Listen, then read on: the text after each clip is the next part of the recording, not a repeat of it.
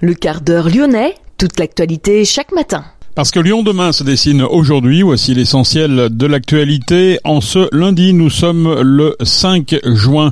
Nous reviendrons sur le gros orage qui a touché euh, le sud de Lyon, c'était samedi soir. Ce lundi doit permettre de voir émerger plusieurs informations concernant les polluants dits éternels, les fameux PIFAS. Deux plaintes vont être déposées et puis un reportage est prévu également sur la télévision régionale France 3.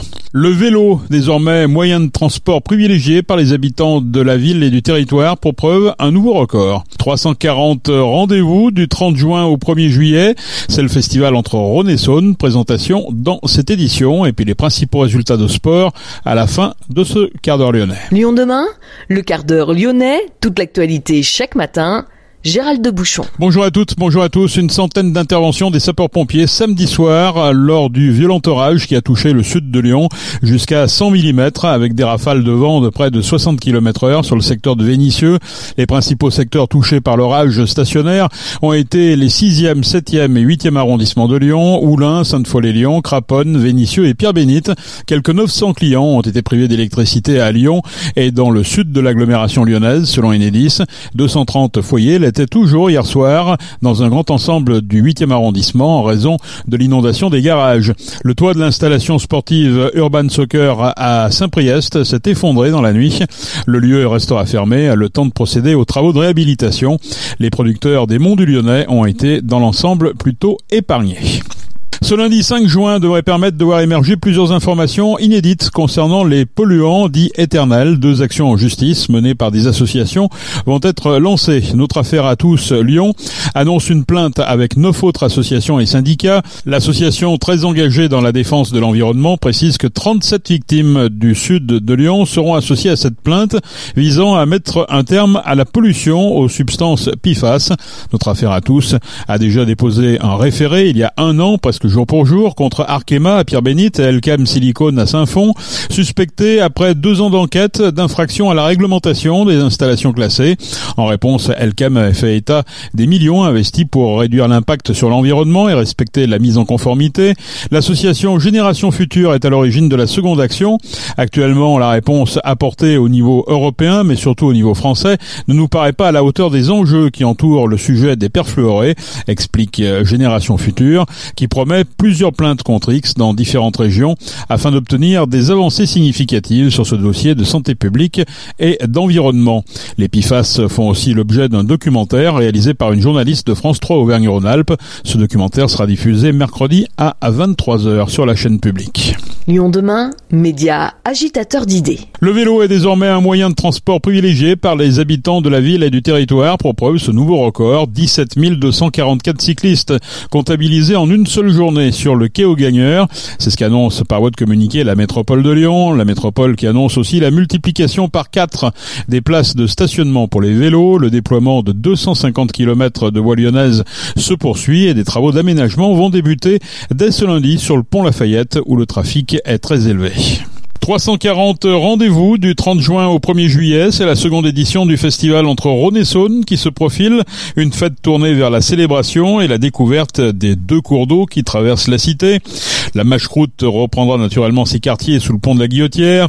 Un festival qui se développe avec 30% d'animation en plus. Les nouveautés nous sont présentées par Audrey Enoch, la première adjointe au maire de Lyon. Les grandes nouveautés, c'est euh, notamment une nouvelle zone de guinguettes hein, pour pouvoir euh, euh, restaurer et permettre aux festivaliers de passer des bons moments sur la darse de la Confluence. Et puis c'est aussi un renouvellement évidemment des grands temps forts avec le concert qui est prévu par l'orchestre de l'opéra avec les Pokémon Crow.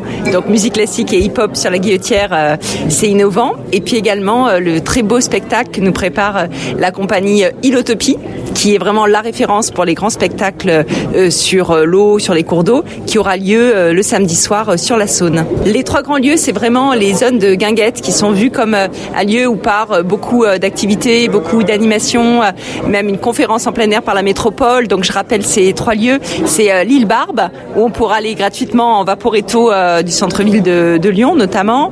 C'est les de la Guillotière et c'est la Darse de Confluence, près de la MJC Confluence. On a beaucoup plus de concerts qui sont prévus sur les zones de guinguettes et on va jusqu'au dimanche soir inclus, puisque l'an dernier on s'était arrêté vers 17h et les festivaliers, les festivalières nous ont dit qu'ils aimeraient bien que la soirée du dimanche continue avec de la musique, avec la fête. Et donc il y aura des concerts jusqu'à 22h le dimanche. L'important d'une telle fête, c'est quoi? C'est le côté animation, c'est le côté pédagogique? La fédère bah, par la musique, par le sport, par des activités qui sont très variées pour se poser les bonnes questions sur quels sont ces cours d'eau qui traversent notre ville, quels sont leurs dangers en termes de d'étiage, hein, de volume d'eau, en termes de qualité aussi de l'eau qu'on boit. Donc voilà, des animations, des moments de, de fête, mais aussi des moments de réflexion et de pédagogie pour vraiment découvrir, célébrer et protéger les cours d'eau. Donc l'an dernier, en effet, on avait ouvert la plateforme participative de la ville de Lyon, Oyer, et on a eu 1500 répondants environ, bah, qui ont beaucoup plébiscité le festival. on a eu plus de 80% de retours positifs, ce qui est vraiment beaucoup parce qu'en général, quand on prend le temps d'aller répondre à un questionnaire, c'est parfois qu'on est mécontent. Donc là, c'était vraiment une, une réussite. Et ce qui est très intéressant, c'est que plus de la moitié ont dit qu'ils avaient appris des choses sur les cours d'eau et 40% qu'ils avaient l'intention de changer leur comportement et leurs pratiques en lien avec l'eau.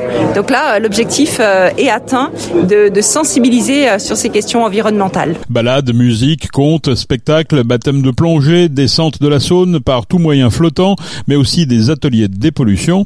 Les détails avec Marie Effray, chargée de projet pour cet événement. Il y a à peu près 60% des animations qui sont sur inscription et l'année dernière elles étaient toutes pleines, toutes les jauges étaient pleines.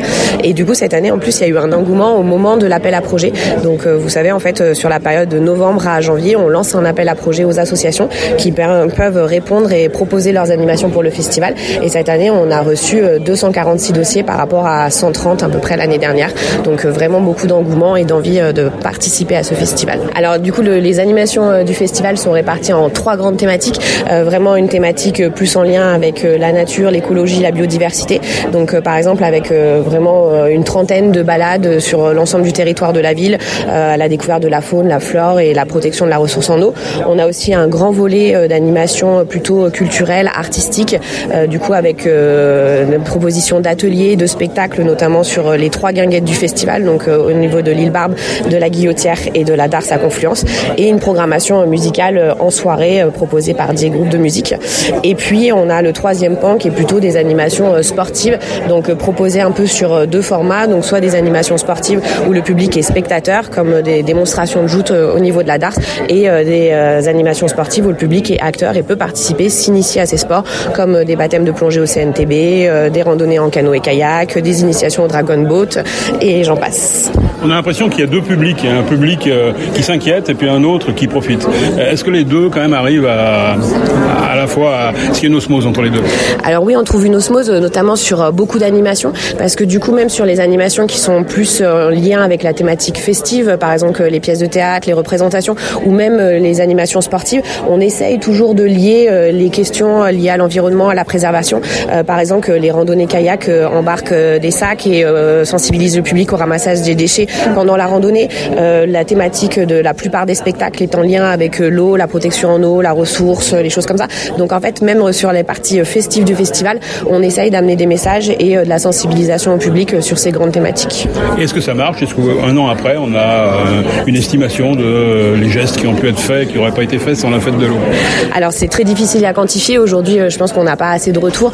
Euh, en revanche, effectivement, ça marche. On voit que notamment l'année dernière, quand on a lancé la plateforme de consultation OIE, euh, les gens euh, ont vraiment aimé ces activités, nous ont dit qu'ils avaient appris des choses et ont redemandé. Donc on sait que ça fonctionne. il y a aussi le livret pédagogique qu'on fait à destination des enfants et qu'on distribue dans, dans, les écoles de la ville.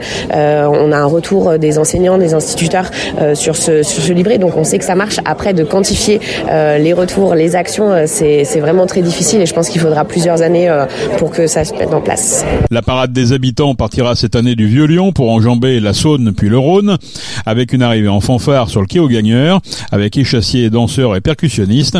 À la nuit tombée, la compagnie Ilotropie prendra le relais comme l'an dernier. Elle offrira sur la Saône un spectacle tout en délicatesse, en ombre et en lumière, conçu spécialement pour l'occasion. Une fantasmagorie d'épouvantail glissant sur l'eau que le public pourra suivre depuis la rive. Lyon 2 Un site internet, du son, de l'image, un média complet pour les Lyonnais qui font avancer la ville. Basket, battu par Boulogne-le-Valois, Lasvel tombe de son trône en 2023, tenante du titre depuis 2019. Villeurbanne ne le défendra pas en finale contre Monaco. Toujours privé de De Colo, Lasvel a cédé face à Boulogne-le-Valois, 69 à 71. Après deux matchs très décevants à Levallois, Lasvel avait pourtant réussi à relancer la machine vendredi. Le quatrième match a été fatal. Alors qu'il avait dominé et maîtrisé la première mi-temps, le Loup a cédé dans le Money Time au cours du il a été rattrapé par ses démons et son inconstance. Au final, le loup s'est incliné 32 à 25 face à Bordeaux. Les Lyonnais n'iront pas à Saint-Sébastien samedi prochain. Et puis le propriétaire de l'OL, John Textor, a indiqué que Bruno Chéroux, l'actuel responsable de la cellule recrutement de l'Olympique lyonnais, allait intégrer la section scouting du groupe Eagle Football, pensé pour provoquer des échanges de joueurs. Le poste est donc vacant à la cellule de recrutement de l'Olympique lyonnais. C'est la fin de ce quart d'heure lyonnais. Merci de l'avoir On se retrouve naturellement demain pour une prochaine édition.